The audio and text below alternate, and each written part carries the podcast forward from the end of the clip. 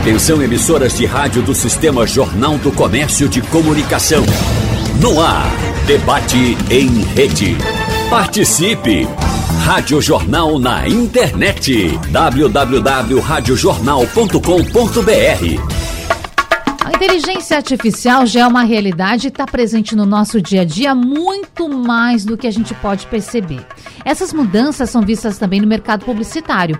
Além das complexas perguntas sobre o futuro dos conteúdos e dos profissionais com o avanço dessa tecnologia, a inteligência artificial traz também os desafios em relação à privacidade dos consumidores. No debate de hoje, nós vamos falar com os nossos convidados para saber como a inteligência artificial está revolucionando a sociedade. Também se está revolucionando ou não, né? Muitos podem considerar que não.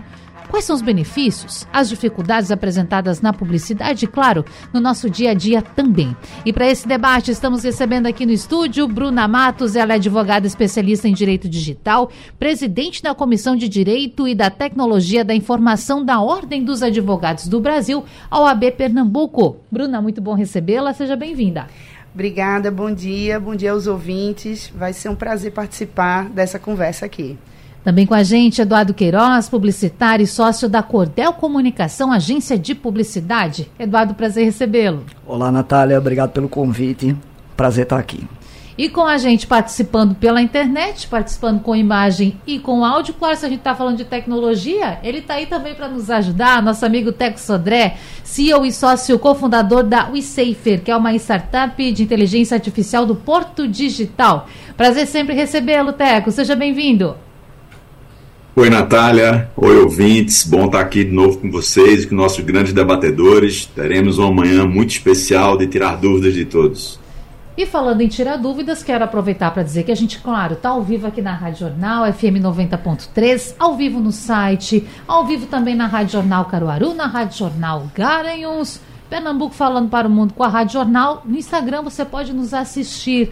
Você pode, além de nos ver, também deixar o seu recado, a sua pergunta, a sua consideração sobre esse assunto também. Vai lá no Instagram da Rádio Jornal e assiste a gente. Ou você ainda pode mandar o seu comentário pelo nosso WhatsApp 991478520. Dito isso, vou começar com Teco, porque Teco logo que não vou dizer nem logo que iniciou, porque esse assunto, claro, ele, ele leva um tempo até chegar às mesas de discussão, mas a inteligência artificial já está sendo adotada, enfim, por empresas há muito tempo. Mas quando esse assunto se popularizou, a gente falou aqui, nesse espaço, aqui no debate, explicando para o ouvinte o que é chat GPT, o que é inteligência artificial, e já faz algum tempinho, alguns meses. Eu lhe pergunto, Teco, nesse curto período de tempo que a gente se encontrou, já teve avanço? Porque tecnologia gira, passa rápido, né, amigo? Sem dúvida, Natália. Ah, sim, já tivemos diversos avanços, novas ferramentas, ferramentas em português, melhorias do uso dessas ferramentas e, sem nenhuma dúvida, uma simplificação de utilização das inteligências artificiais hoje atualmente disponíveis. Nesses últimos dois ou três meses, o avanço de ferramentas de inteligência artificial para nos ajudar no nosso dia a dia aumentou um bocado. Ao longo aqui do nosso debate, a gente pode falar muito. E sem nenhuma dúvida, muitas discussões apareceram porque o uso de inteligência artificial ainda está no início, mas já começa a suscitar muitas dúvidas ah, e, sem, e com alguns tipos de riscos também. Né? Eu acredito que nossos debatedores vão nos falar um bocado sobre isso, né? frente aos usos mais recentes que tivemos agora na propaganda e na publicidade. Ah, com certeza. E aí o ouvinte pode até estar tá pensando do outro lado, mas eu não sou da área de publicidade, eu não sou da área de tecnologia, mas eu tenho certeza que você de alguma forma pode ser influenciado. Que palavra do momento, mas é isso. A gente é influenciado, seja por anúncio na internet, seja por anúncio em rádio, em televisão, enfim, a gente tá volta e meia aí sendo atingido, não é, Eduardo? E você, claro, enquanto publicitário, pode falar mais pra gente sobre isso, mas antes eu quero lembrar nosso ouvinte do famoso comercial da Volkswagen que recriou Elis Regina e teve gente que achou que ela já tinha feito aquelas imagens no passado, mas não, partiu do zero. É isso, Eduardo? Isso, Natália. Na verdade, eu acho importante colocar aqui que a que a publicidade assume um assume mais uma vez um papel importante de trazer temas atuais né, para o grande público esse filme em particular, ele tem muitas, tem muitas camadas, para usar outra palavra do momento. Sim. É, e a inteligência artificial, sem dúvida, é uma delas. Né? É, na verdade, o recurso de você trazer uma, uma celebridade já falecida para uso comercial não é exatamente uma novidade, né? nem duetos do além entre dois artistas. Né? Mas é, da forma que aconteceu, né? com, a, com aquela música, né? nesse momento do país onde, onde tudo é sim ou é não, ou é branco ou é preto, né? eu acho que realmente gera debates muito muito importantes, né? E graças a um, a um filme publicitário. Verdade. Quando você fala que não é a primeira vez, queria retomar um pouco esses exemplos. Que, claro, ali a gente estava vendo Elis, Maria Rita em movimento, o carro andando, assim, uma cena que parecia ser muito natural, muito real. Parecia que elas estavam do nosso lado, fazendo isso numa estrada ao lado, enfim, no seu lado, no trânsito. Sim. Mas lembra aí pra gente um pouquinho, outros exemplos. É, um filme, um filme que marcou muito, aí eu vou falar de 15 anos atrás, Sim. né? E usa basicamente o, o, o mesmo recurso. Foi um filme da Ford para lançar o novo Mustang a Ford ressuscitou, entre aspas, Steve McQueen, que foi um grande ator, né, e um ator muito ligado a cenas de perseguições de carro. E nesse filme, né, o novo Ford Mustang é apresentado por Steve McQueen, né, ressuscitado pela, pela inteligência artificial. Aí eu acho que Teco vai poder até falar mais sobre essa evolução. Mas eu estou claro. falando de um filme publicitário feito há 15 anos atrás. Né? E sobre os, os duetos do além, que eu falei, também não é exatamente uma novidade. Né? O, o Queen, quando voltou a, a tocar com, com outro vocalista, no caso há 15 anos atrás, com o grande Paul Rogers, é, Fred Mercury entrava no telão só a voz, né, enquanto a banda acompanhava ele. Né? Então, assim, não são recursos criativos necessariamente novos, uhum. mas é um conjunto né, de fatores que tornam o filme realmente muito bonito e muito marcante, né? sem entrar em outras questões mais sensíveis que ele também levanta. Né? Mas eu acho que em relação a, a recurso criativo é bem isso. Não tem nada de muito novo, mas sem dúvida é uma peça muito bonita, é, muito bem, muito bem realizada e que tem um papel importantíssimo né, de, de trazer a publicidade para o centro né, das atenções como, como, como um motor, né, como uma mola que impulsiona discussões importantes. Claro, marca um tempo nessa nossa, nesse novo momento da gente, do mundo, né, do país também de inteligência artificial. Agora, doutora, doutora Bruna, tem limites? Por exemplo, a gente está falando de pessoas que não estão mais entre a gente, que há muitos anos, inclusive, já faleceram. Elis faleceu há muitos anos, super jovem, mas enfim, de, nos deixou e deixou o seu talento aí há muito tempo. Como é que faz isso? Simplesmente a empresa, a marca vai lá, faz, ou tem que ter autorização de alguém? É uma excelente pergunta, Natália. É, e aí a gente pode analisar né, essa, essa questão sobre três prismas, né? É, o, primeiro a gente tem o prisma aí do direito de imagem, uhum. né? E a gente tem aí uma espécie de vácuo legislativo né, e constitucional sobre a possibilidade de utilização desse direito de imagem após a morte da pessoa. Por quê? Hoje, a gente tem, obviamente, é, é, conferido aos herdeiros, né, no caso Maria Rita, ela deu a autorização para isso, mas não existe uma autorização específica em lei ou em Constituição que diga é possível é, a utilização econômica é, é, nesses termos. Até porque o legislador não tinha como prever que a gente ia conseguir ressuscitar pessoas através da tecnologia. Né? O que existe hoje, em termos de legislação, é que os herdeiros, eles obviamente podem gerir o patrimônio, podem é, é, explorar é, eventualmente as obras, né? Uhum. Então a gente tem aí uma, uma uma, uma, previsão expressa de que as obras, as, a voz, né, a, a, criação artística, cultural, intelectual, ela pode ser explorada sim, mas a imagem ela é um direito pessoal. Ela é um direito, né, um direito da personalidade, portanto, pessoal intransferível e é, é, não há como se prever especificamente uma possibilidade de autorizar isso. Existe sim a possibilidade de defender esse direito caso ele seja violado. Então, se eventualmente alguém faz um uso indevido da imagem de alguém falecido, os herdeiros poderão é, ser indenizados. Porque é como se a gente estivesse dizendo assim: você está é, é, manchando o legado de uma pessoa que não está mais aqui para se defender.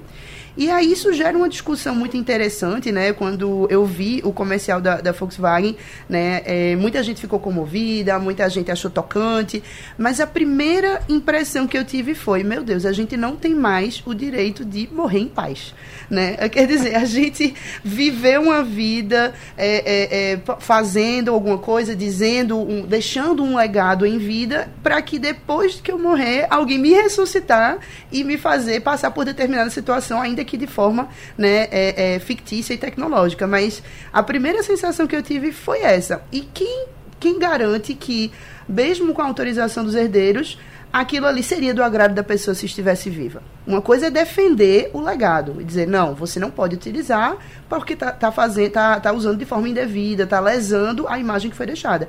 Mas recriar situações e colocar essas pessoas para viver situações novas, eu vejo como um pouco temerário, Deve, devem existir limites para isso, né? Inclusive hoje, alguns artistas já deixam em testamento. Lady Gaga. Não, isso foi não foi Madonna. A, a Madonna deixou o Robbie Williams. É, exatamente. Deixar, deixam em testamento já que não podem criar hologramas, não podem. Né? O Robbie Williams, por exemplo, ele deixou no testamento dele que a imagem dele não pode ser utilizada após a sua morte durante 25 anos né? E aí também a gente tem outras coisas, né? Mas certo, e o direito à informação, e o direito à cultura, né? E o direito, né, é, é, é, à livre expressão artística, né? De outras pessoas que revivem isso. Tudo isso são direitos que estão em conflito e que a gente precisa achar uma forma ética e limitada de fazer com que eles consigam existir em conjunto. E aí tem outra questão também que Elis, retomando o caso, né, falando o nome da artista, porque é a nossa peça aqui, falando em peça publicitária, né, o nosso elemento. Elis teve mais filhos, não teve só Maria Rita como filha. Nesse caso, se apenas Maria Rita, eu estou dando um exemplo para que a gente possa entender melhor. Existe, doutora, uma, já uma avaliação sobre isso? Por exemplo, dois filhos, os dois têm que aceitar. Vai que um entre na justiça depois e diga, não, eu não quero que minha mãe apareça aí. Pois é, exatamente. Né? Quando a gente está falando de defesa de um direito é, que vai gerar algum dever de indenização, fica um pouco mais fácil da gente é, é, entender né, e lidar com essa situação. Porque, veja, se há uma lesão à, à imagem de uma pessoa falecida, isso vai gerar uma indenização. Essa indenização tem que ser repartida igualmente entre os herdeiros. Aí não, né, não, não há muito o que contestar. Mas se a gente está falando da decisão de, ah, vamos pegar a imagem de mamãe e colocar a mamãe fazendo, andando de cavalo no meio do deserto, é, quem garante que todos os filhos vão realmente concordar, né? É, então, vai fazer o quê? Criar um consenso? Tem que ter um consenso? É unanimidade? É maioria? Não existe regulamentação para isso. Não há. Então, assim, não há uma resposta certa. É, é, eu sei que ela tem outros filhos, não sei se os outros filhos foram consultados, porque ao meu ver, o que acho que deve ter acontecido foi que houve uma autorização muito mais sob o prisma do conteúdo artístico dela. Então, a música, a voz dela interpretando a música de Propriedade Belchior. intelectual, que a gente fala, Direito né? autoral. Ah. Exatamente. Mas não da imagem. Sim. A imagem realmente não, não há é, previsão legal para isso, de se é, é necessário um, um consenso, uma maioria para para ressuscitar alguém nesses, nesses moldes. Assunto polêmico. Eu quero saber o que Teco pensa sobre isso, Teco. Tem limite para inteligência? Meu Deus, parece que a gente aqui não consegue nem imaginar o que vai nos esperar no futuro. Tem uma brincadeira, todos nós e a nossa audiência sabe muito bem, né, que a gente chama da brincadeira de que o print é eterno. Ah, né, é? Natália? Ah, então, olha só, a gente já vive numa sociedade imagética, as redes sociais estão presentes, e muito além do que nós estamos falando aqui, das regulações e legislações e todas as implicações jurídicas que nós temos aqui de utilização ou não de imagem, nós temos um dilema agora com o uso da inteligência artificial, que é você fundir essas imagens com personagens reais e gerar fake news em vídeo. Hoje estamos ainda no princípio, na idade da pedra do uso da inteligência artificial ah, em larga escala, né? O exemplo a, que nossa amiga Eduardo deu aqui, de que há muitos anos atrás já havia sido feito com outros grandes artistas usam inteligência artificial. Imagina agora com a possibilidade da inteligência artificial em escala através de um site de forma gratuita. O print é eterno e o vídeo é eterno e a fusão da imagem provocada agora por inteligências artificiais que estão disponíveis se você pesquisar agora na internet, tipo como utilizar a inteligência artificial para gerar um novo vídeo a partir de uma foto. Isso está disponível e é gratuito. Essa é a grande mudança a, que existe e a propaganda e a publicidade que nos trouxe essa discussão. Agora essa ferramenta está disponível para todo mundo. Para mim é muito mais arriscado hoje, mas muito mais arriscado hoje do que a propaganda e a publicidade geraram através de uma marca com todos os riscos jurídicos que eu acredito. E aí debatendo com a nossa amiga Bruna, advogada especialista na área, eu acho que eles, como grande grupo Volkswagen, tiveram lá suas, vamos dizer assim, diminuição de riscos ou diminuição de consequências para que nada os afetasse, porque é uma grande empresa. Agora imagina no dia a dia essa mesma tecnologia atualmente disponível somente você procurar na internet. Para mim essa é a grande discussão Verdade. que nós temos aqui com a nossa audiência. Eduardo. Inclusive, Teco, se a gente prestar atenção, a agência tirou trechos mais sensíveis da uhum. letra da música né, que, que remetem mais à ditadura, né, houve, né, foi tão consciente isso, né, eles estavam tão cientes dos riscos que houve inclusive esse cuidado, né, mas claro, né, o filme a gente tava eu, eu, eu estava falando antes com o Bruno, o filme cumpriu com seu papel, né, com sucesso, a gente está debatendo ele aqui, claro, né, e, e se mancha ou não o legado né? A gente, a gente não sabe. Aí vai da, da perspectiva de cada um, né? De fato, eu acho muito sensível, né? A, a pessoa não é só a obra dela, né? Ela é as posições, o que ela disse, o que ela viveu, as atitudes, né? Como é que que isso pode ser preservado, né? E a coerência, embora a gente sabe que obra, obras artísticas também ganham outros sentidos com o tempo, né? E, e merecem ser estudadas e reinterpretadas sempre.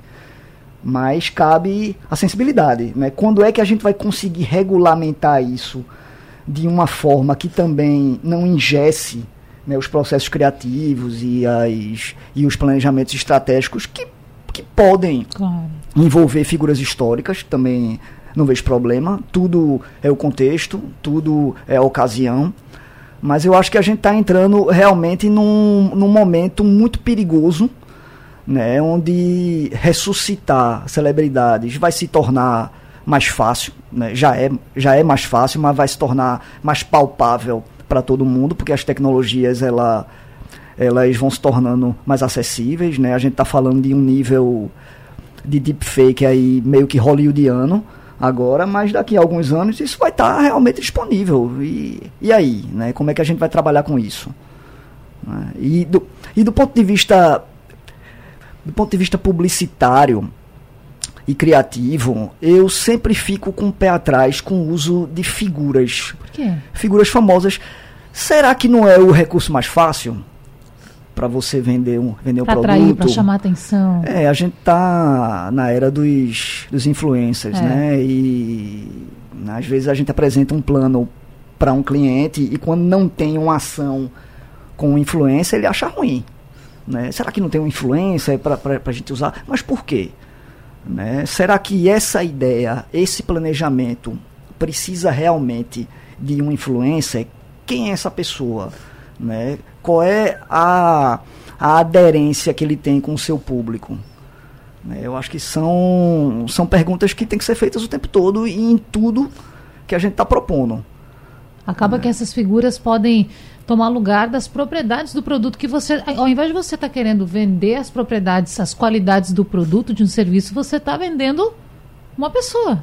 Exato. E, e você tem uma pessoa é, uma pessoa sendo o rosto da sua marca, né, sendo um embaixador da sua marca, é uma coisa muito sensível. Ah, com certeza. Né? São todos seres humanos passíveis de ter alguma atitude e nesse mundo né, digital, imediato, que tudo acontece em tempo real, é uma, é uma questão muito sensível. Muito. Né?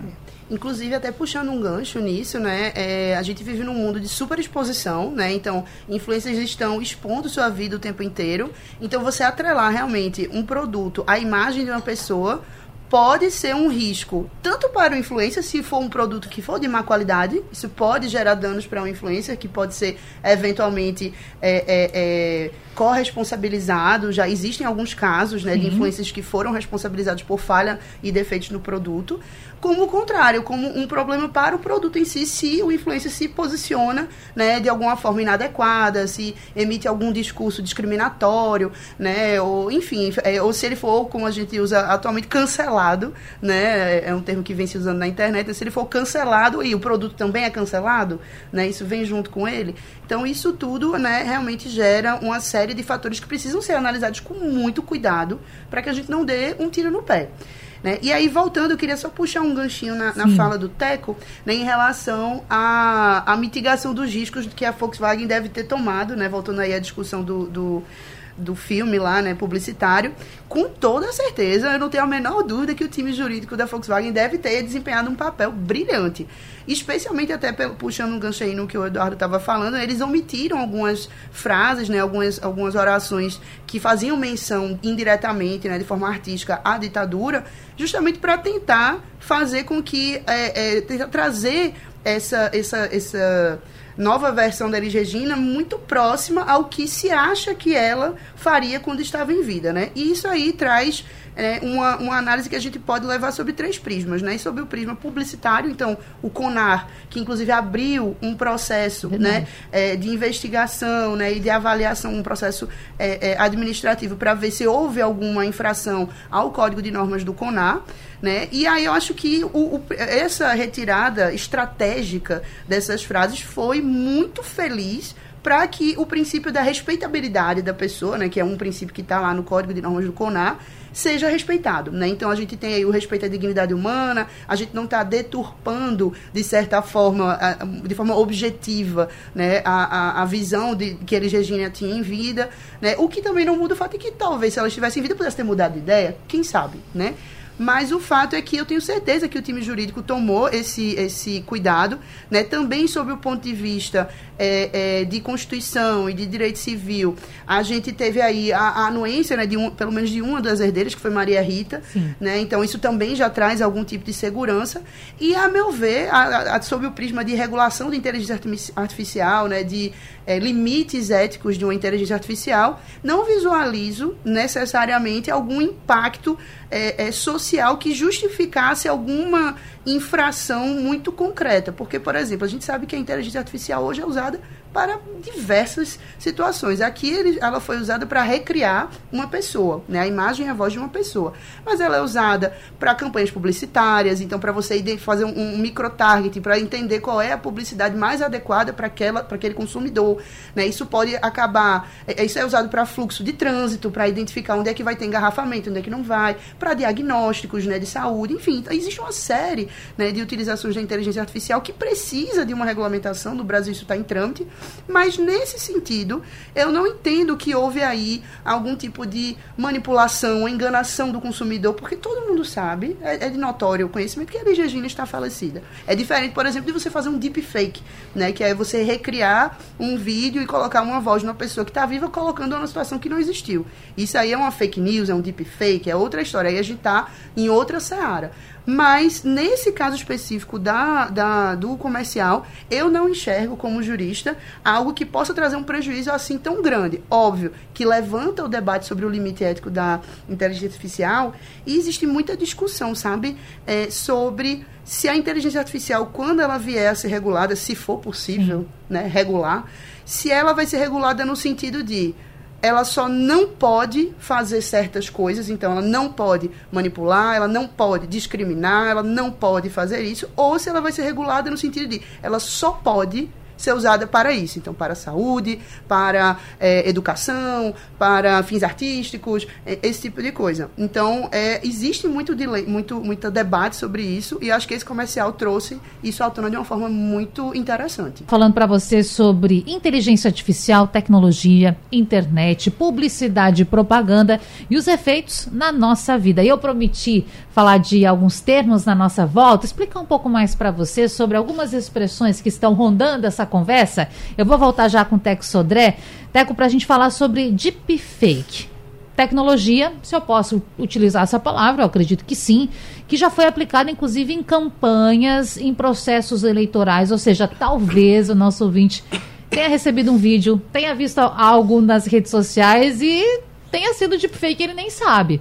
Mas, por gentileza, explica pra gente, Teco, o que é isso e mais. Nesse comercial em questão em que Elis Regina foi retratada, foi recriada, se falou também sobre utilização de deepfake. Foi usado mesmo?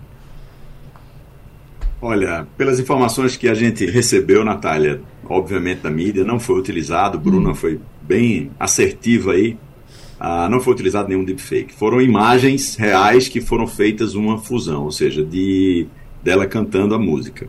Ah, o que houve foi só uma fusão de imagens de colocar ela dentro de um automóvel, que no caso da marca lá, da montadora da publicidade. Ah, ou seja, sim, ela cantou aquela música, sim, aquela imagem era verdadeira dela cantando aquela música, como todos sabemos, ah, e não houve deepfake. Houve só uma fusão da imagem dela cantando com o automóvel, ela guiando um automóvel ali. Então, pode ser considerado a uma manipulação de imagem, sim, mas ela foi uma imagem verdadeira, ela cantou aquela música. O que nós estamos falando de deepfake é só você pegar uma imagem de alguém, imagina uma fotografia sua, Natália, e a gente gerar um vídeo de algo que você não falou, e aquilo se mostrar tão realista que as pessoas, ao receber pelo celular, acreditam, por exemplo, que a Natália Ribeiro está falando a verdade sobre um ponto, porque você, como nossa principal comunicadora, ah, e excelente nessa arte, Eita. pode falar várias coisas. Imagina você falar algo e você receber um vídeo daquilo que você não falou, não, você não afirmou. Isso sim é um deepfake. E hoje as ferramentas de inteligência artificial, lembrando, elas só são tecnologias, você pode utilizá-las de diversas formas. E tem gente que utiliza para o mal. Então, esse é o deepfake. Pega uma imagem, pega um vídeo, transforma ele para algo que não foi real e acaba distribuindo uma fake news. No caso do deepfake, em vídeo, tendo alguém falando ou afirmando aquilo que nunca foi dito. E fica tão difícil para a gente reconhecer, né, Teco? Porque se falava muito o seguinte: até na época de pandemia se fazia muito vídeo, as autoridades gravando, atualizando informações, aí dizia assim: bora lá, ou coloca um papelzinho com a data, ou fala: hoje é dia 26 de julho de 2023, estou aqui em frente à prefeitura. Bom, mas isso agora também não faz mais tanto sentido, né? Não, não faz. Hoje, hoje é tão mais fácil. Você baixa um aplicativo no celular, tira uma foto de alguém, escreve um texto e parece que vai sair um vídeo de alguém falando aquele texto somente com uma foto de uma imagem que você tirou de alguém, por incrível que pareça. Se você for para certas ferramentas ou serviços na internet, isso fica muito melhor. É. Hoje em dia é quase, quase, a não ser os especialistas, de detectar esses vídeos deepfake. É difícil. Agora, gente, Eduardo, eu estava lembrando aqui durante a nossa conversa de alguns personagens digitais, se eu posso usar esse termo, que foram criados, inclusive pela publicidade. Tem uma loja de eletro que é muito famosa no Brasil, que tem a figura de uma mulher há muitos anos. Ela surge como assistente virtual, surge como um ponto de, de contato, é uma personalidade, tem página no Instagram. Isso pode também, qual é a tua avaliação, Eduardo? Porque pode, de certa maneira, fazer uma aproximação, você achar que aquela pessoa é ela que está vendendo. Não, é uma empresa que está vendendo para você. Sim. É, os mascotes, né, é uma coisa também muito, muito, muito antiga, existem desde sempre e com a evolução das tecnologias você vai aprimorando isso, né? É, eu não lembro onde eu li, mas uma pesquisa onde dois tipos de atendimento eram avaliados: o atendimento humano e o robô. O robô foi muito mais bem avaliado né, do que o atendimento humano. Né? A gente está falando de uma época em que as empresas têm seu atendimento avaliado o tempo todo e em tempo real. Né? Só que o robô, ele não fica cansado, ele não acorda estressado, ele não teve uma noite ruim de sono.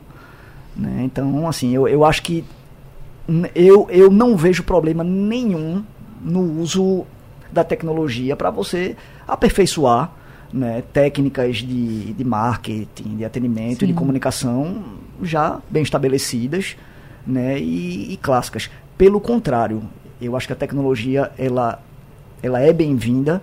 Né? Lá na agência a gente já usa o chat GPT há um bom tempo e todos os dias, o tempo todo. É.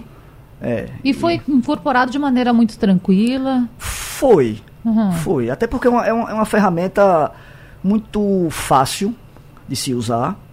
Né? Claro que ao, na medida que você vai utilizando e testando e se familiarizando, você vai tirando o melhor proveito dela.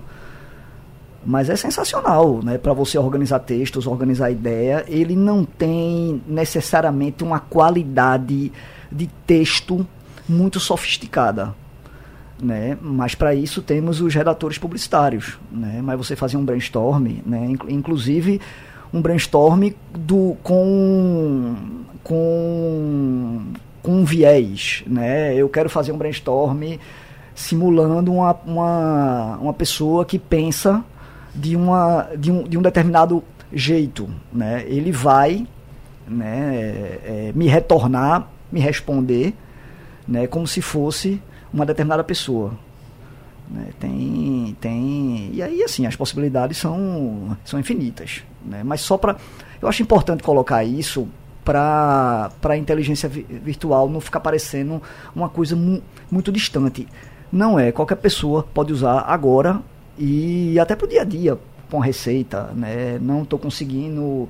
É, instalar um programa no meu computador. Vai lá e pergunta ao chat GPT que ele vai ele vai lhe ajudar. Não tem é o seu amigo que sabe de tudo, é o famoso Aurélio, né? Antigamente pesquisa no Aurélio, não, agora é, pesquisa no é chat oráculo, GPT. É oráculo, sabe de agora, tudo. gente, vou trazer aqui uma manchete rapidinho, porque fiquei surpresa demais com essa notícia essa semana quando vi. O seguinte, estou falando de justiça do trabalho. Essa aqui é só para a gente refletir. Justiça do trabalho. Robôs vão economizar tempo na execução de tarefas da justiça do trabalho. Pense que momento que a gente vive da tecnologia. Do que, que eu estou falando? O Conselho Superior de Justiça do Trabalho lançou na semana passada, em âmbito nacional, o projeto Solária, que constrói robôs computacionais para realizar tarefas repetitivas e que não dependem da intervenção humana. E aí já tem vários, vários, vários, vários locais, vários pontos no Brasil de justiça do trabalho que já estão implementando. Que doido isso, né? A gente pensar em justiça do trabalho sem utilizar a força de trabalho humana. E nesse contexto, Bruno, a gente até comentava um pouco antes aqui que ressurgiu de novo essa fala, esse temor, esse medo de a máquina substituir o humano essa, essa negociação de trabalho, como é que fica também com o trabalhador? Porque a pessoa pode dizer assim, poxa, quer dizer agora que eu vou fazer só parte das minhas tarefas? Uma parte, outra parte é da máquina, outra parte é do chat GPT. Como fica isso? Pode o empregador, de certa forma, querer reduzir o vencimento? É complexo, né? É, reduzir o vencimento, não, né? Porque a gente tem algumas garantias trabalhistas, né? O contrato de trabalho, ele é sagrado entre o empregado e o empregador, então não, ele não pode reduzir é, essa remuneração do, do empregado né, por, nessa situação que você mencionou.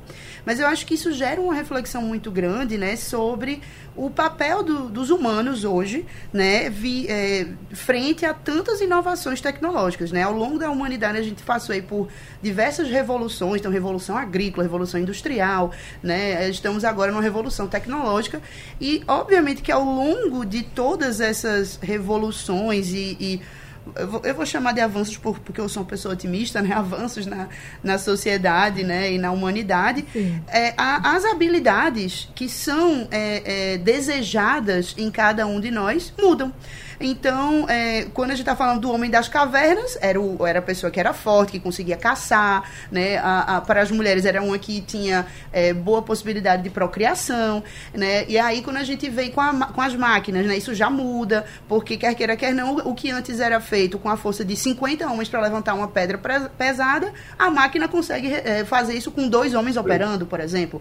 Né? E hoje a gente está aí diante né, de uma revolução é, tecnológica em que atividades que que são puramente repetitivas podem facilmente ser substituídas, sim, por máquinas, né? É, é, é, por, por, robôs, por, por, máquinas dessa forma. Então, o que que sobra para a gente, né? Existe muita discussão, né? Muitas, muitos futurólogos, né? Fazem previsões a esse respeito, né? É, e o que que diferencia hoje, né? A capacidade do ser humano de executar uma tarefa que uma máquina não consegue. E aí eu consigo mencionar algumas, existem várias, né? É, durante muito tempo se acreditou que a criatividade humana não poderia ser substituída, o que já se vê que não é, é, é algo completamente é, é, absoluto, né? A gente tem inteligências artificiais criativas que produzem desenhos, que produzem músicas, que produzem né, uma série de coisas que humanos um dia produziram, mas elas estão produzindo com mais velocidade, de forma mais barata e até, de certa forma, com um pouco mais de qualidade. Mas, por exemplo, o, o senso crítico e o cuidado humano são coisas que a máquina não consegue. A menos que você crie um robô. A emoção. A emoção. A emoção a máquina ainda consegue. É? É, consegue. Ixi. Mas, por exemplo, imagine o trabalho de uma cuidadora de um idoso. É verdade. A menos que você coloque uma máquina Android, né, com um formato humano, com uma inteligência artificial que consiga conversar com aquela pessoa e cuidar com carinho isso ainda é algo um pouco distante da nossa realidade. Hoje, esse cuidado, toque humano, né, é algo que ainda é exclusivo do ser humano. Pode ser que um dia seja substituído? Pode. Mas é, é, é preciso que a gente fique atento, né?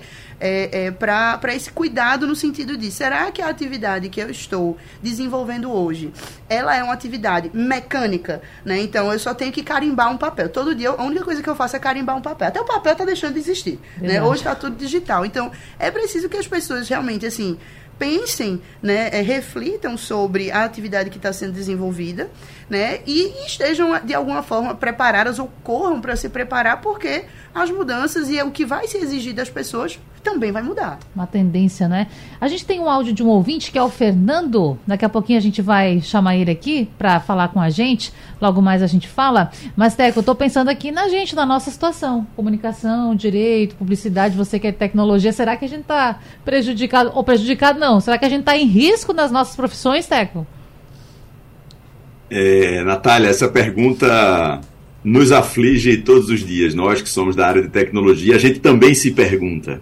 Lembrando que as inteligências artificiais dessa classe que nasceram agora para o mercado, né, que já vem desenvolvendo há muito tempo, que as inteligências artificiais generativas, elas também aumentam a produtividade do próprio programador, aquela pessoa que faz tecnologia, que programa o software. Então, olha só, não tem mais futuro, tem presente. Você pode ser uma pessoa, hoje, um profissional muito mais potencializado a utilizar tecnologias de inteligência artificial para o seu dia a dia em especial olhando, como Bruna comentou, e Eduardo, para as atividades repetitivas. Você pode ser um profissional mais rápido e um profissional com melhor qualidade ao utilizar a inteligência artificial, por exemplo, para poder buscar novas referências, como Eduardo comentou nas reuniões de criatividade da agência dele. Não há mais dúvida, não há mais futuro. É agora, já está existindo, é muito simples, é muito fácil diversas dezenas de ferramentas de inteligência artificial estão disponíveis hoje. Só buscar aí dentro da sua internet, dentro da sua loja de aplicativos, e você será com certeza um profissional mais produtivo. A corrida é aquela aquele provérbio, né? A corrida agora não é para que a gente seja substituído pelas máquinas, mas é porque eu, profissional, eu quero ser melhor do que o meu concorrente que pode tomar o meu espaço se ele estiver utilizando inteligência artificial. Boa. Esse, para mim, é o lema de hoje: seja um profissional melhor ao utilizar a inteligência artificial para você não ser substituído no futuro. Ótimo. Deixa eu só confirmar se chegou. Fernando, um áudio do nosso ouvinte. Ele que tem uma inserção social, faz uma atividade. Nós vamos ouvir o, o áudio do Fernando para tentar ajudá-lo. Bom dia, ouvinte da Rádio Jornal, Fernando Lima da Roda de Fogo. Eu tenho no Facebook um grupo, dentro do Facebook, eu criei um grupo que é considerado, que eu chamo de Jornal da Roda de Fogo. E lá eu seleciono, no, no toda a rede de informática, eu seleciono algumas matérias e boto, publicizo nessa, nesse grupo de, de Jornal da Roda de Fogo. E, por incrível que pareça, depois de três anos, o Facebook, a semana, tirou, tirou do ar meu jornal, o jornal, jornal da Roda de Fogo, dizendo que eu estava copiando é, questões de pessoas sem autorização. Como é que eu estou copiando se eu copiei do Facebook? Se eu copiei do Facebook, eu não copiei nada irregular, não é verdade? Então, Fernando tem que continuar comunicando com a sua, o pessoal lá da Roda de Fogo. Quem pode responder, Teco? Quem pode responder? É, vamos lá. É, é, importante a gente verificar.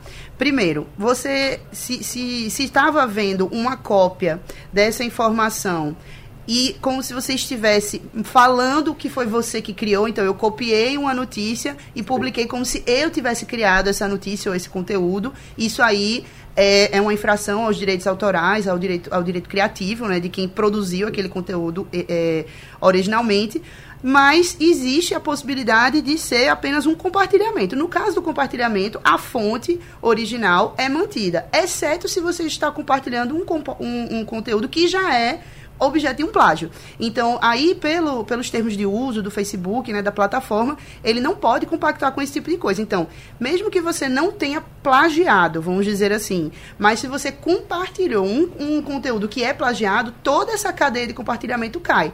E se isso acontece com alguma frequência, ele entende que aquilo ali é um veículo de plágio, né, um veículo de disseminação de plágios. E aí, ele pode entender isso como uma infração recorrente e eventualmente suspender. Óbvio que se você entende que isso foi injusto, que isso isso foi indevido, né?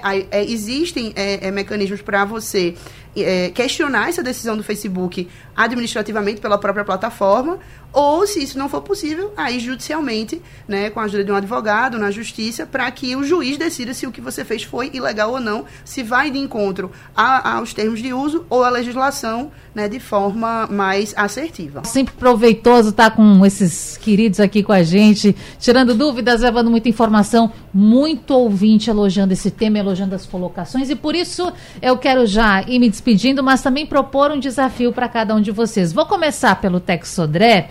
Teco, eu quero saber de futuro. Como você vê a inteligência artificial no futuro? Para onde a gente vai ir ainda? E já agradeço pela sua participação. Natália, eu vejo a inteligência artificial como uma das, das tecnologias que mais vão nos ajudar no nosso dia a dia, desde que sabemos utilizá-las. A inteligência artificial já vem sendo discutida há muito tempo e ela, sem nenhuma dúvida, ela é uma próxima grande revolução dentro da própria revolução digital que a gente vive desde a década de 90. Ah, nesse momento, a inteligência artificial é a ferramenta que mais ah, provoca mudanças do seu dia a dia e da sua produtividade, comparado, por exemplo, com a disponibilidade de acesso à internet como a gente teve ali no fim da década de 90. É impressionante como no futuro nós teremos várias ferramentas que para o nosso dia a dia nos deixará aquilo que o ser humano é melhor. Ter emoção, ter empatia, cuidar das pessoas, cuidar da família e ser criativo no extremo. A criatividade básica vai ser dominada pela inteligência artificial, as atividades repetitivas, inclusive. Procure a inteligência artificial, caro ouvinte. Busque um aplicativo para você no seu celular, em um serviço digital. Você será um profissional, você será um pai, você será um cozinheiro, você será um executivo ou uma executiva melhor no seu dia a dia utilizando inteligência artificial. E no futuro, ela será de amplo uso. Tal qual hoje nós fazemos qualquer busca na internet para tirarmos dúvidas, inteligência artificial será com todo mundo à palma da mão, sem nenhuma dúvida. Peco, muito obrigada. Até a próxima. Obrigado. Eu quero fazer a mesma pergunta dentro dos segmentos dos senhores, agora com o Eduardo, então, que é publicitário. E o futuro da inteligência artificial na publicidade, Eduardo? Já agradecendo também pela sua participação. É, obrigado, Natália. É, é o que eu falei já aqui. É, é uma realidade, né? Como, como diz Belchior na música, o novo sempre vem. Então, abrace o novo, né? incorpore ele ao seu dia a dia, não tenha medo. É, Teco já pontuou aqui, mas é, é uma ferramenta para tornar você mais produtivo, para exercitar a sua capacidade crítica. Né? É, é muito importante porque a decisão não é tomada ainda pela máquina, né? mas a máquina pode ajudar você a tomar as melhores decisões. Então acho que esse é o ponto mais importante. Bruna, Bruna Matos com a gente, agradecer também a sua presença e tendo em vista o direito, será que a gente vai conseguir de fato regulamentar e não ficar nessa linha tênue, o que pode, o que não pode, o que é certo, o que é errado? Qual é a tua visão sobre o futuro? Olha, é um desafio, certo? É um dos grandes desafios regulatórios né, da atualidade, a regulamentação da inteligência artificial, porque é algo completamente novo e, e que vem para criar uma ruptura com todo o sistema que a gente já tem de legislação a respeito. Né? Por conta de toda a abrangência que a inteligência artificial pode trazer e todo o impacto que ela também pode causar. É, eu acho que é como já foi até mencionado, né? Ela é, uma, é um instrumento que pode ser usado para o bem e pode ser usado para o mal. E aí a regulamentação ela vem justamente para é, é, potencializar os efeitos positivos da inteligência artificial, então melhorar aí a, a descoberta de novas curas para doenças, né, e por aí vai, como para diminuir os impactos que ela pode trazer negativamente à vida da pessoa, como é, é, é manipulação de comportamento, né, discriminação, é, acentuação de disparidade entre pessoas. Então existe uma série de impactos que precisam ser avaliados e acho que a palavra de ordem para que a gente consiga eventualmente regulamentar uma inteligência artificial é transparência. Então, é contar com, com os desenvolvedores, com o pessoal de tecnologia, para que consiga trazer transparência que permita uma responsabilidade, uma prestação de contas para a gente ver até que ponto aquilo está sendo positivo ou não e se é permitido ou legal é, é, ou não para a sociedade. E para fazer a gente pensar ainda mais, esse debate fica salvo depois lá no site da Radional, na aba de podcasts. Para você, até amanhã. Sugestão ou comentário sobre o programa que você acaba de ouvir, envie para o nosso WhatsApp 99147 8520.